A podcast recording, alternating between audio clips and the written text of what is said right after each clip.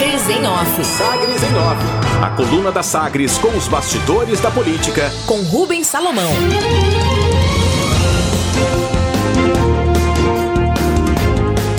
Ronaldo Caiado minimiza derrotas em Goiânia e Aparecida para a base do governo em 2022. Governador Ronaldo Caiado do DEM confirmou em entrevista na noite deste domingo, depois do resultado do segundo turno em Goiânia e Anápolis, as avaliações internas de articuladores do governo, antecipadas pela coluna Sagres em Off, de que a base aliada comemora o resultado da disputa municipal e elabora estratégia para 2022, apesar das derrotas na capital e em Aparecida de Goiânia. Questionado sobre o assunto em Anápolis, o governador negou ter preocupação para 2022 e afirmou que é preciso considerar a disputa estadual daqui dois anos no contexto dos 246 municípios, citando algumas vitórias, algumas das vitórias que teve, como em Anápolis, Itumbiara, Rio Verde, Goiatuba, Porangatu, Lusiânia, Águas Lindas e outras das maiores cidades no entorno do Distrito Federal. Em análise aqui na cobertura do dia do voto no sistema Sagres, o cientista político Robert Bonifácio antecipava que a vitória da oposição em outros importantes municípios fortaleceria adversários do governador, o que tornaria difíceis, no sentido político, os dois últimos anos deste mandato do governador Ronaldo Caiado antes da disputa pela reeleição.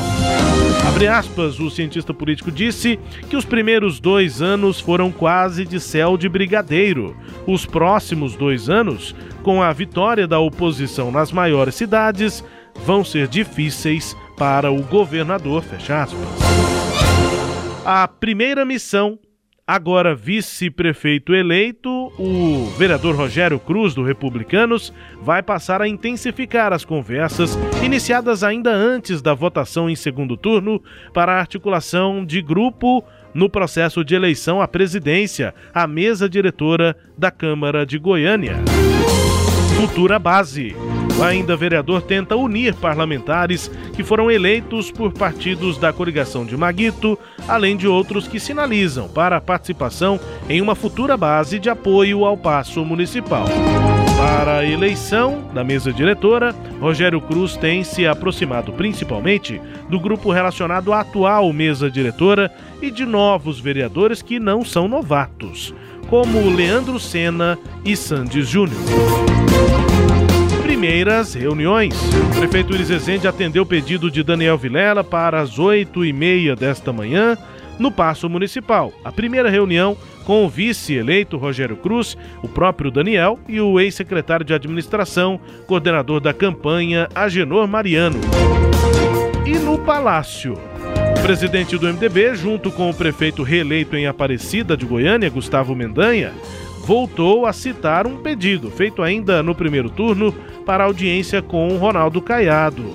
Na coletiva de ontem, na noite do domingo, os dois MDBistas, Mendanha e Daniel, mandaram indiretas ao afirmar que agora, passada a disputa eleitoral, o governador resolveria o problema de agenda. Onda de 30 metros. Pesquisa interna da campanha de Vanderlan Cardoso do PSD, feita na tarde e início da noite de sábado, praticamente cravou o resultado das urnas. O levantamento feito pelo Instituto Serpes apontou que a dúvida e consequente mudança de votos em Goiânia ocorreu exatamente na véspera da eleição. Os governistas, com base nesses números internos, eh, receberam um resultado que dava distância de apenas 4 pontos percentuais entre os dois candidatos, como um sinal de virada. Acreditavam que o processo de mudança continuaria ao longo do domingo. Daí a declaração na manhã de domingo do candidato Vanderlan, do ex-candidato Vanderlan, de que a onda da virada teria 30 metros de altura. Faltaram 5,2 pontos percentuais, que foi a vantagem de Maguito na votação piada pronta. Entre MDBistas, circulou ao longo do dia a brincadeira a partir da declaração de Vanderlan, que esperava a onda da virada de 30 metros de altura na eleição. Aliados de Maguito diziam então, brincavam, que a onda era real. Seriam 15 no primeiro turno e 15 no segundo turno, em referência ao número do partido. Cileide Alves, destaques de hoje da coluna Sagres em Off.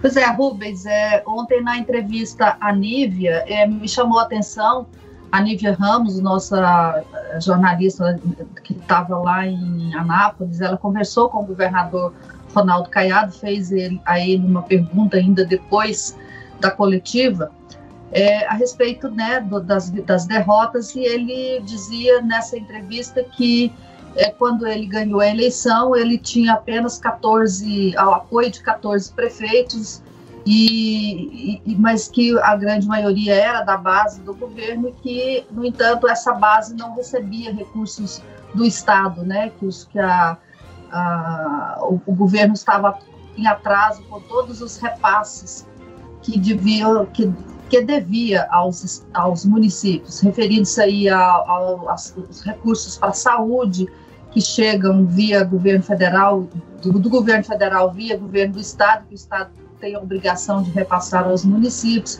recursos para merenda escolar, para transporte escolar, e que ele regularizou todos esses pagamentos no governo dele.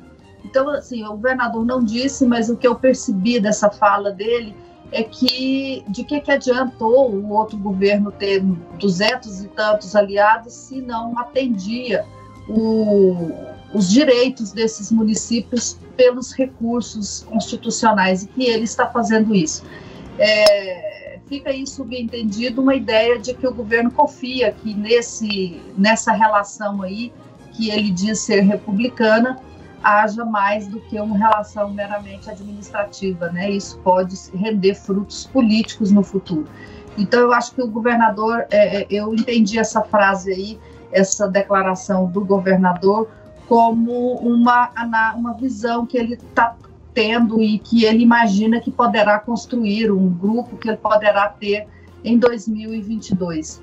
É, ele perdeu em Goiânia, perdeu em Aparecida de Goiânia, não por outro motivo, ele fez questão de ir para Anápolis para mostrar que ele tinha uma vitória, aquilo ali era simbólica, né? A presença dele lá comemorando um, um resultado de eleição tinha esse objetivo de, é, de ele aparecer naquele dia não como um derrotado, mas como um vitorioso no processo eleitoral.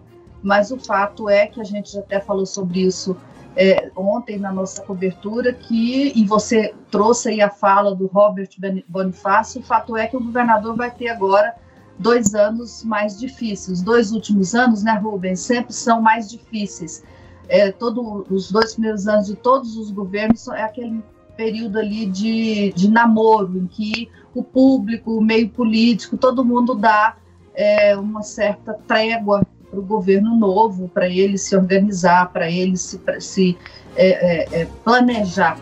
E esses dois anos passaram, tanto para o governador quanto para o presidente da República, e agora começa uma outra fase, um, um, um novo momento aí nesses governos. É, e no caso do governador, o destaque que o próprio Robert faz nessa eleição. São dois anos já difíceis, é, naturalmente, mas depois de uma eleição municipal em que a oposição, principalmente o MDB, conseguiu uma estrutura bastante considerável, né? As duas maiores cidades e outras importantes pelo Estado, né?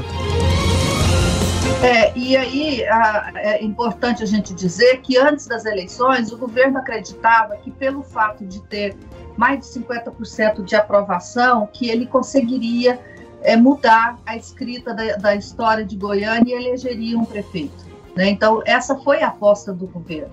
O governo perdeu a eleição em Goiânia. Ele ele é, o governador participou pouco da campanha de Vanderlan Cardoso, participou mais na reta final no primeiro turno e agora gravou um vídeo, participou da carreata do último dia, mas foi uma presença discreta.